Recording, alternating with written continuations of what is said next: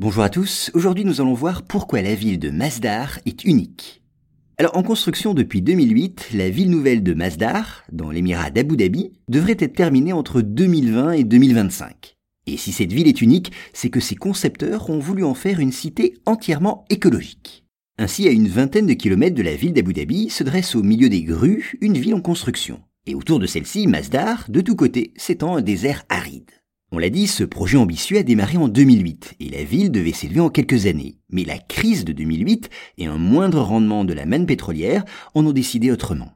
Pourtant, aujourd'hui, Masdar est de nouveau en chantier. En chantier, mais au milieu des années 2020, donc vers 2025, elle devrait compter plus de 10 000 habitants et abriter une population de 40 000 âmes à l'horizon 2030. À ce moment-là, des immeubles s'élèveront sur l'ensemble du périmètre urbain de 6 km Quant au bâtiment, dessiné par un architecte britannique, il mêle un aspect contemporain à des motifs arabes traditionnels. Centres commerciaux et sièges sociaux d'entreprises se partagent aussi une partie de la surface urbaine.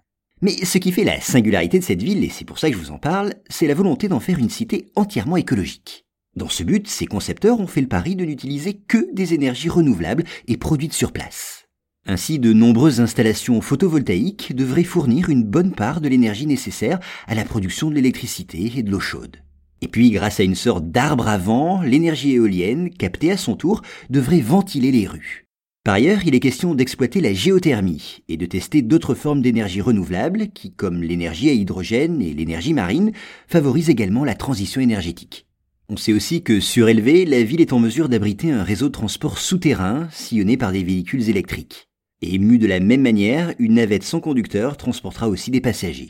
Les habitants pourront ainsi, en tout cas c'est le projet, profiter de l'air pur et de la tranquillité de rues débarrassées de leurs voitures.